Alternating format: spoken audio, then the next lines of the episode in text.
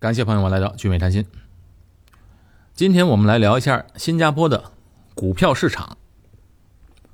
嗯，新加坡本地人买股票的人多吗？整体来讲，买股票的人不少。以前新加坡还曾经啊，政府啊给全民配股，但是炒股的人并不多。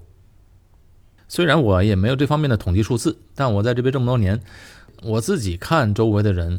去炒股的人确实很少，也很少有人聊股票的事情。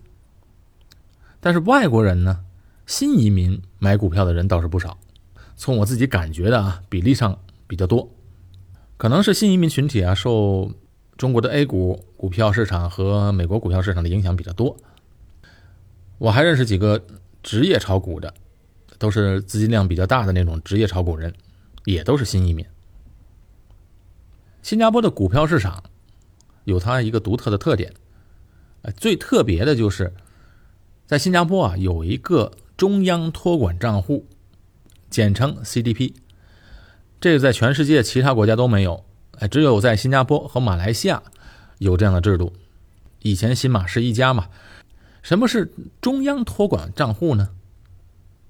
就是当我们买股票的时候，我们是从券商那交易去买股票的。那这个股票呢，其实，在其他所有的国家买了股票之后，都是由券商保管、托管你的股票。而在新加坡新交所上市的股票，或者是在银行买的国债，买完之后，它不是由券商或者银行保管的，而是由中央托管局这个机构来存着。这样做有什么好处呢？好处当然就是无风险。因为由第三方的中央托管局来托管，无论是券商或者银行倒闭，也不会影响投资人所买的股票，因为股票是在中央托管账户里，和券商没有关系，券商只负责交易，赚一个交易费而已。这样的制度可以防范因为券商倒闭，投资人拿不回股票的风险。当然。这也只限于在新加坡交易所上市的股票。如果在新加坡买海外市场的股票，还是由券商托管的。其实也有很多人认为，完全没有必要建立这个中央托管局，因为中央托管局只有在新加坡是才有这个制度，所以许多人来到新加坡办理股票开户的时候啊，就会有点搞不清楚啊，不知为何要开这个中央托管账户。其实原因就在于此。因为全世界所有的券商的做法是，投资人的资金或者股票都是由券商自己本身成立的一个独立的信托账户来保管。也就是说，信托账户里边理论上是券商不能碰的。万一券商倒闭，这个信托账户里的股票和资金还是属于投资人的。当然，理论上是这样。那投资呢，还是要找一些大的券商、有规模的券商比较好。上周我还发了一个公众号文章，谈到了新加坡的股票市场。新加坡海峡指数现在是全亚洲今年表现最差的。到上周的时候啊，海峡指数已经跌到了和疫情之前相比，跌幅达到百分之二十五。而且这个疫情爆发以来，亚洲股票市场大都从疫情中多少都反弹了一些。美国股市更是反弹到了疫情前的水平，A 股也反弹了不少。可为什么新加坡的股市却总是打不起精神来呢？哎，这个问题啊，是由于海峡指数成分股的构成造成的。因为新加坡海峡指数里面有百分之八十都是由周期性股票组成的，那现在的周期性股票呢，都是一个低点。例如海峡指数成分里啊。几乎有百分之四十，不到四十，是由新加坡本地的三大银行构成的。其他行业呢，比如地产、电信，也占了很大的比重。那和亚洲其他股市比，这个周期性行业的股票是占的最多的。另外呢，美国和欧洲的新冠病毒一直也控制不下来，又再度爆发，接下来又会采取封城，以及这个美国目前的这个刺激措施也不确定。这些地方呢，都是新加坡的主要的贸易伙伴，所以出口主要对那边，那边封城对新加坡影响肯定是很大的。那边的市场受到了影响，新加坡也会跟着受影响，因为新加坡的本土市场是太小了，没有办法提高内需，内循环就更不用说了。不过，每当股市下跌时啊，哎，总是有人欢喜有人忧。那对一些比较聪明的投资者来说，现在呢，他们可能更高兴，因为新加坡目前的股票的估值已经是相当有吸引力了。那新加坡的经济从历史上来看，每次危机后的反弹速度还是挺快的。好，再来说一下新加坡买股票投资的一些优势和缺点。那我们首先来讲缺点。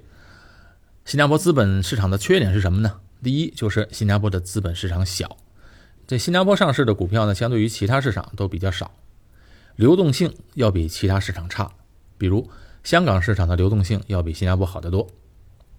另外一点呢，啊，费用也高，而且是高了不少。如果买新加坡的股票，平均最低的交易费都在二十块新币以上，费率呢在百分之零点二到零点三之间。这样一买一卖的费用成本，和其他海外市场，比如万分之四、万分之五的交易费来比啊，实在是很高。当然，在新加坡的交易呢，通常有两个账户，一个呢是赊账账户，刚才算的费率是赊账账户的费用。什么是赊账账户呢？一般上在新加坡，券商开户开户后都会给一定的配额，一定的额度。简单来说呢，这个额度就是先交易后付钱。买了股票之后，三天之内把钱付上就行了，这也是新加坡最常见的账户。那通常有的券商呢还提供另外一个账户，就是预付账户。预付账户很容易理解，就是先把钱转到这个账户上，用这个账户上的钱去交易。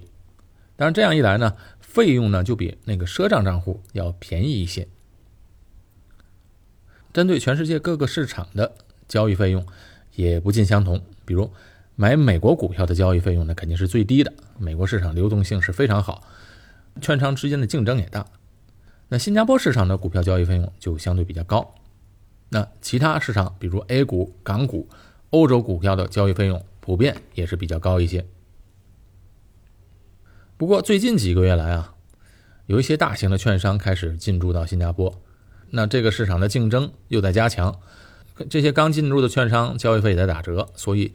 接下来，在新加坡整体的交易费用啊，估计会降下来。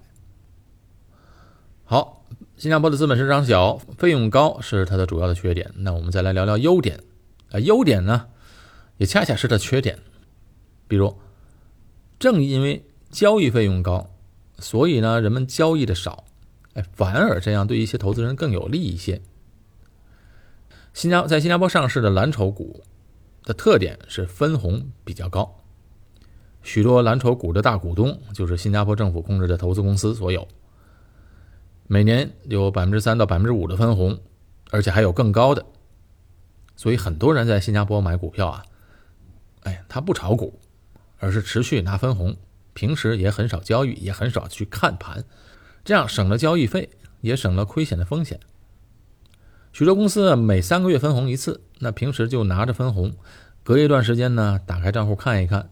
价格低了就再买一点哎，这样的操作也省了许多的烦恼。哎，往往真正从股市能赚钱的人，反而是这一类的人。那天天看着电脑去操作的人，往往控制不住自己而急功近利，造成亏损。当然，买蓝筹股也并不代表没有风险，蓝筹股持续下跌的也有。在做投资的时候，一定不要光想着收益，投资之前首先考虑的是风险。然后再计算收益。第二个优点呢，哎，正因为这个新加坡的资本市场小，在新加坡买股票通常也都是放眼全世界的市场。新加坡政府投资公司也是，他们投资也是全球投资的。在新加坡，几乎全世界所有的市场都可以在新加坡交易，可以买到全世界所有市场的股票。因为没有外汇管制，所以都畅通无阻。在新加坡买股票呢，从税务上呢，好处是很明显的。第一呢，它没有资本利得税，买股票套利的钱是不用交税的。第二呢，也没有股息税，也没有利息税。第三，更重要的就是没有遗产税。很多在新加坡做资产配置的，对他们最大的吸引力，就是因为是没有遗产税。许多人可能不知道，如果作为外国人没有美国身份的时候，持有美国市场的股票，万一投资人去世，继承人是要缴遗产税的，而且这个遗产税可不低。其实，在新加坡，大多数人其实喜欢买基金，而不是买股票，因为基金呢本身是分散投资，所以相对于个股来说，风险要小得多。而且，新加坡是配置基金的好地方，因为全世界有许多优质的基金公司产品，在新加坡都能够配置得到。那基金首先呢，它够分散，风险小，全世界市场配置进一步分散了风险。比如，如果中国市场大跌，那很可能中国市场仅仅占这个全部资金的百分之五，这样呢，对总体的资金它影响的比较小。即便某一个市场出问题，对于全部资产的影响是比较小的。而且这个市场呢，通常都是东边不亮西边亮，做全世界市场的均衡的这个配置呢，对投资人来说是比较安全的。现在呢，流行指数基金的配置。越来越多人相信这个指数型的基金 ETF，因为它的优势很明显。指数基金是被动管理的，所以相对于主动管理的基金，被动管理的 ETF 肯定成本要低一些。第二个呢，是长期来看，被动型的基金的总体收益并不比主动型的差，而且比很多主动型的要好。另外一点呢。就是巴菲特很多年前就开始推行的，哎，普通投资者还是投资，哎，被动型的 ETF 比较好。当然，巴菲特本身他自己是不投资 ETF 的，他肯定要去获得超越市场的平均水平的一个收益。投资在 ETF 呢，只能获得一个市场的平均收益。当然，巴菲特所说的这个长期投资在 ETF 啊，嗯，前提是啊，要在一个长期上涨的市场来投。投资 ETF 这种被动型的指数基金才有效，在美国市场就比较有效的，因为从历史上看，美国市场不断是创新高的。如果要仅仅投资 ETF 去别的市场，比如在新加坡的市场，那十年前的海峡指数和十年后基本上还在原地踏步。如果这十年没有低买高卖的话，也只能获得一个分红的收益。当然，单单分红的收益。也是不错的。前两天和一位呃职业炒股的一个朋友啊，就聊天儿就提到这个 ETF，他跟我就分析啊，他说在以前呢，很少有人投资 ETF 的时候，整个市场是主动基金的市场，那那时候呢，投资被动型是非常有效的。但现在呢，投资 ETF 的人多了。ETF 本身的这个投资就成为了一个市场，所以现在做 ETF 要比以前的难度要大得多了。当然，这是他的观点啊。当然，对于普通投资者，不是职业投资者来说呢，还是那句话，要做好分散。如果单单配置新加坡的股票，它的分红可能比较好，不过它不会带来太多的惊喜，因为在新加坡市场上市的很少有像。中国、美国市场的高科技、高成长性的公司，但是因为新加坡股票市场上很多的股票都是高分红的，比如一些蓝筹股或者房地产信托基金，如果看中的是分红，就可以适当配置。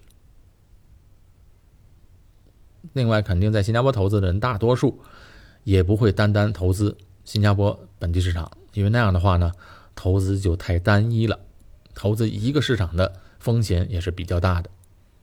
如果想要成长性比较高的，可以适当的在新加坡买中国、美国的股票；如果想要安全性比较好的、比较分散、保值增值或者取得高收益的，可以考虑基金。